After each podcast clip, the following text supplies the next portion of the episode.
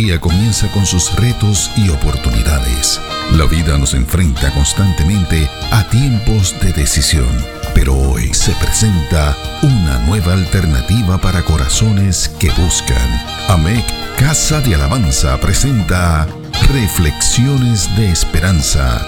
Palabras de aliento para nuestro diario vivir con el pastor Misraim Esquilín.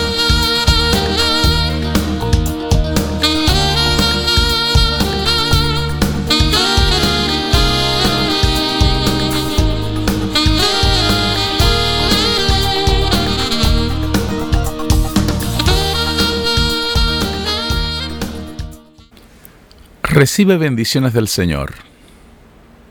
La habitación de los pensamientos del corazón ha vuelto a ocupar el centro de nuestros análisis. Esto como parte de las reflexiones acerca de la segunda oración que el apóstol Pablo nos regala en la carta a los Efesios. La segunda petición de esta oración suplica que habite Cristo por la fe en vuestros corazones. Efesios capítulo 3 y verso 17. A manera de repaso, el concepto griego traducido aquí como habitar es katoikeo. Este concepto nos ha conducido a visitar el corazón, que describen las Sagradas Escrituras, y a hacerlo como si este fuera un lugar compuesto por muchas habitaciones. Repetimos que para este análisis hemos echado mano de un bosquejo del pastor Wayne Barber que describe lo que nosotros hemos llamado los inquilinos del corazón o la ingeniería del corazón que procura Dios.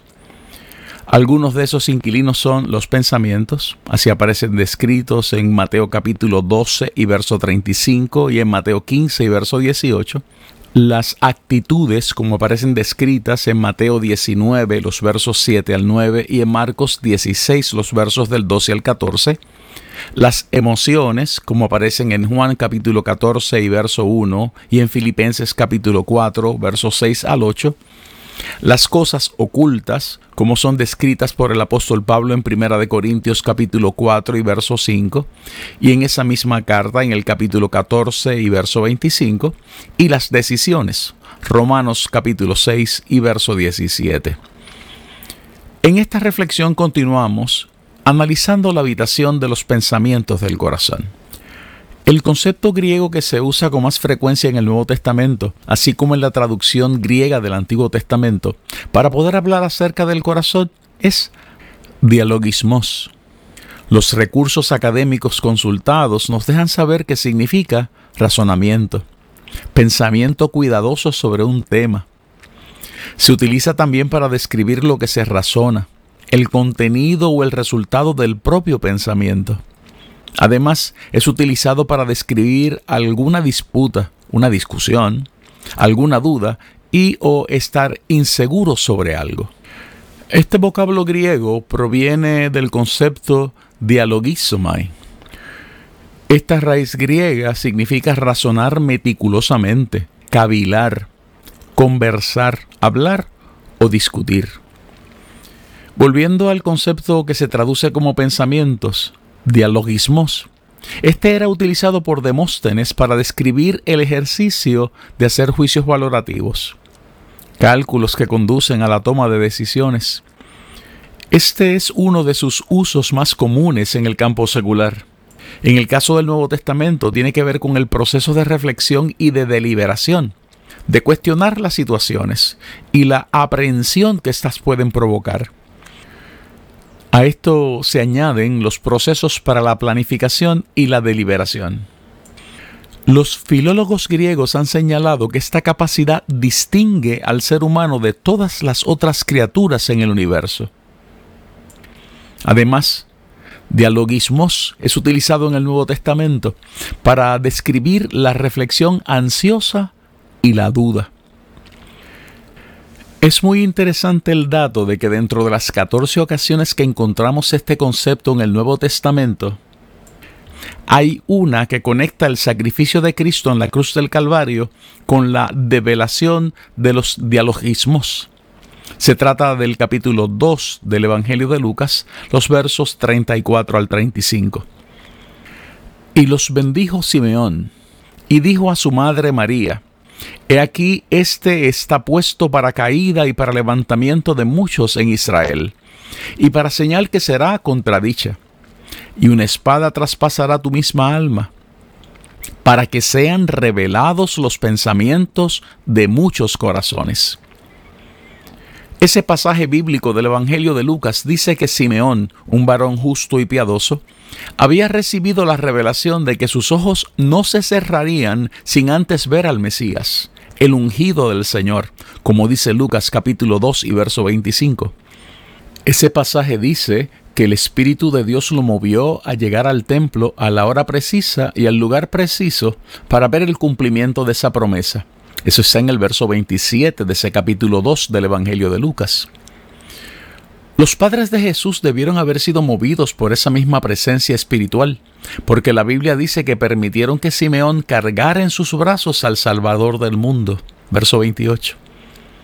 Es luego de las bendiciones que Simeón declaró sobre Jesús y de las alabanzas que proclamó, que este siervo del Señor decidió darle esta palabra profética a María, la madre de nuestro Salvador.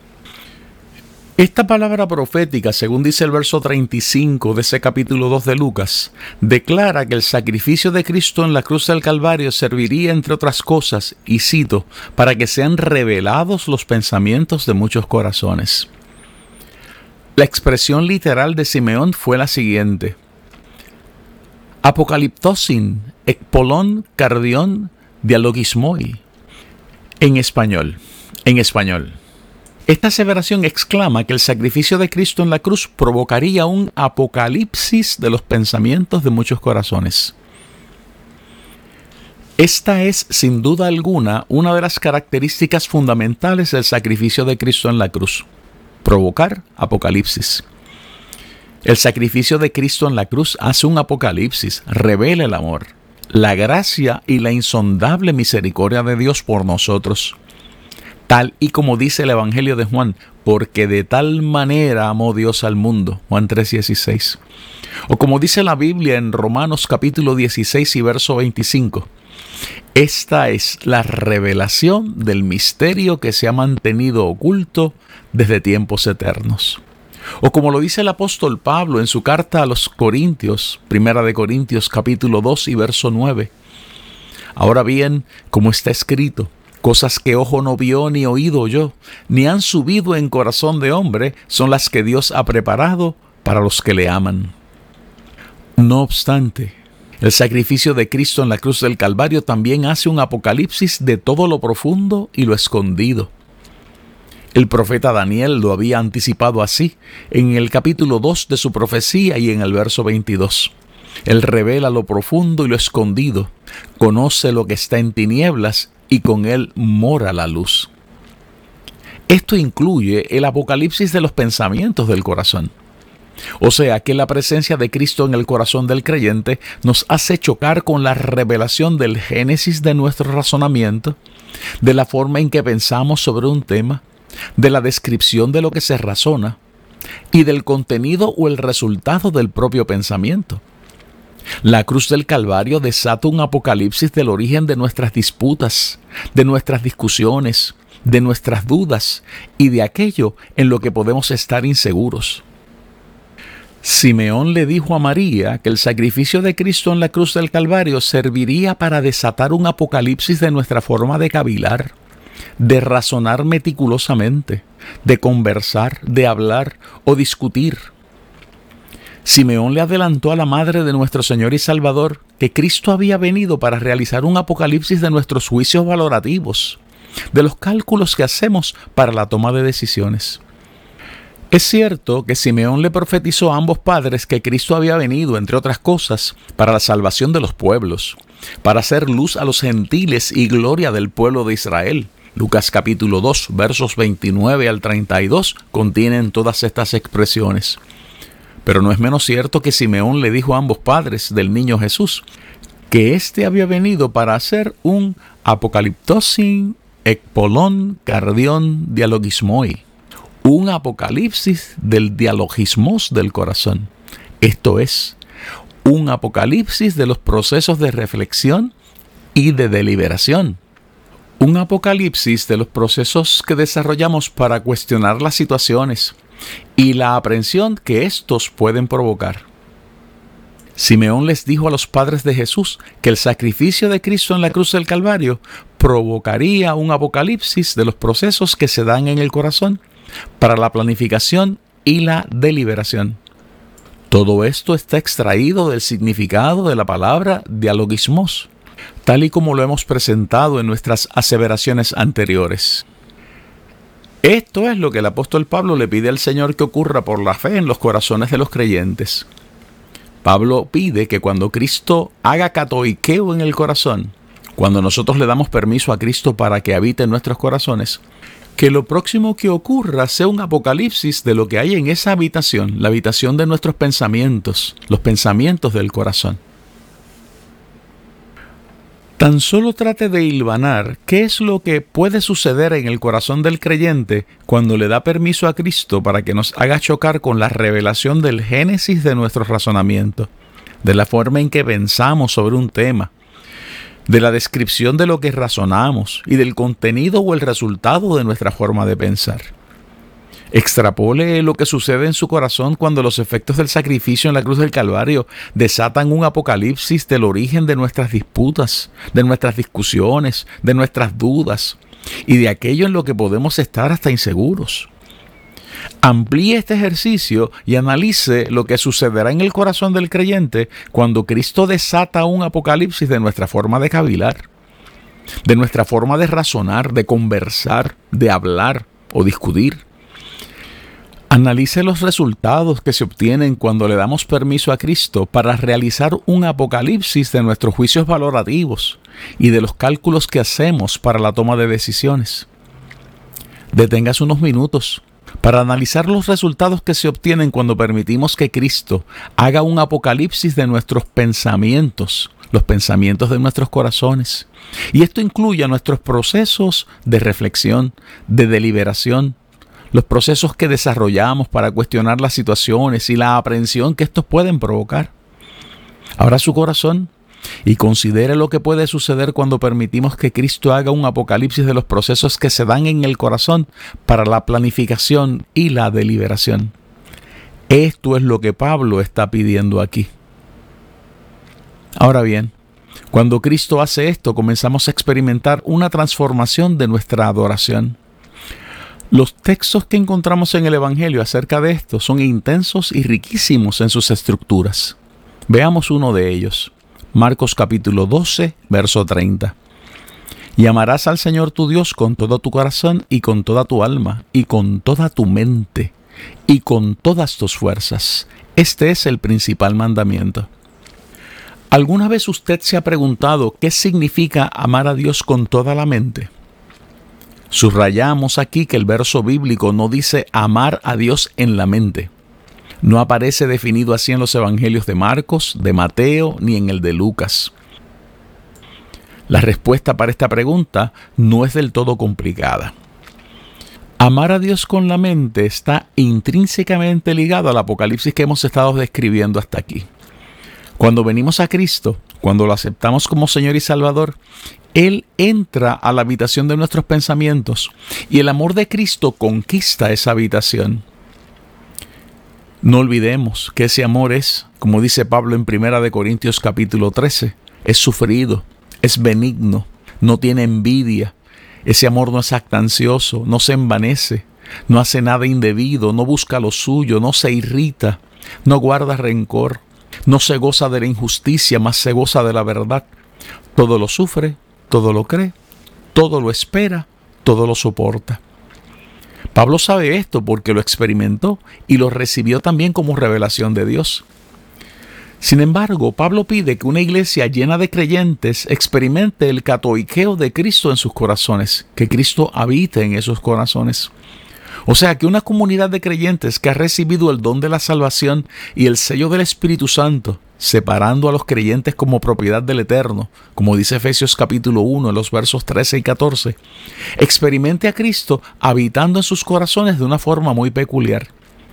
Ese proceso de habitar, catoiqueo, en el corazón del creyente provoca un apocalipsis de lo que hay en la habitación de los pensamientos. Esa revelación de los pensamientos provocará que todos ellos caigan rendidos a los pies del Señor de la vida, rendidos a los pies del amor encarnado de Dios. Hay una sola respuesta posible cuando nuestros pensamientos sufren ese apocalipsis, al mismo tiempo que son confrontados con el amor de Dios.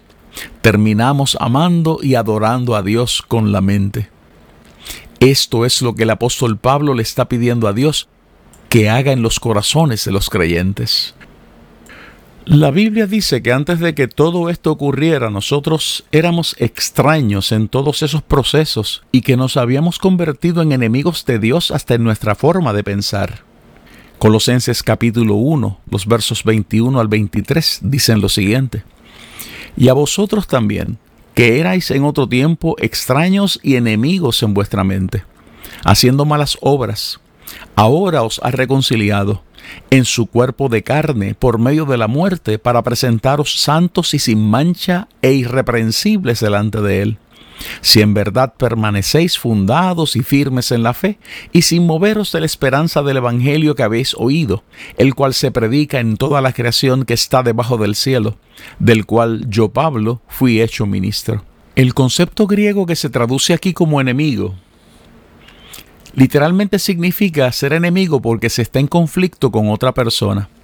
También es utilizado para describir hostilidad y en ocasiones odio de forma visible.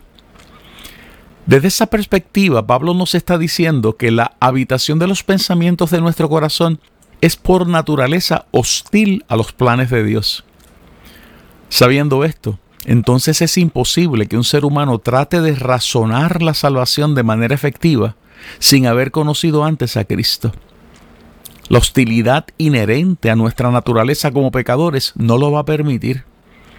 Es por esto que la salvación tiene que ser recibida como una revelación de la gracia que hace el Espíritu Santo a todo aquel que la quiere recibir. Los seres humanos que abren el corazón a esta revelación reciben la presencia de Cristo, del amor de Dios en sus corazones. Esto provoca que los pensamientos hostiles hacia Dios queden rendidos a los pies del Salvador.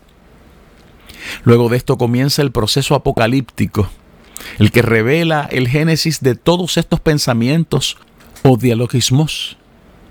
Es allí que no nos queda otra opción que la de reconocer que Cristo no solo es nuestro Señor y nuestro Salvador, Cristo es quien trae en su diestra la autoridad para provocar un apocalipsis de lo que Dios tiene y quiere para nosotros, al mismo tiempo que provoca un apocalipsis de todo lo que existe en nuestros corazones.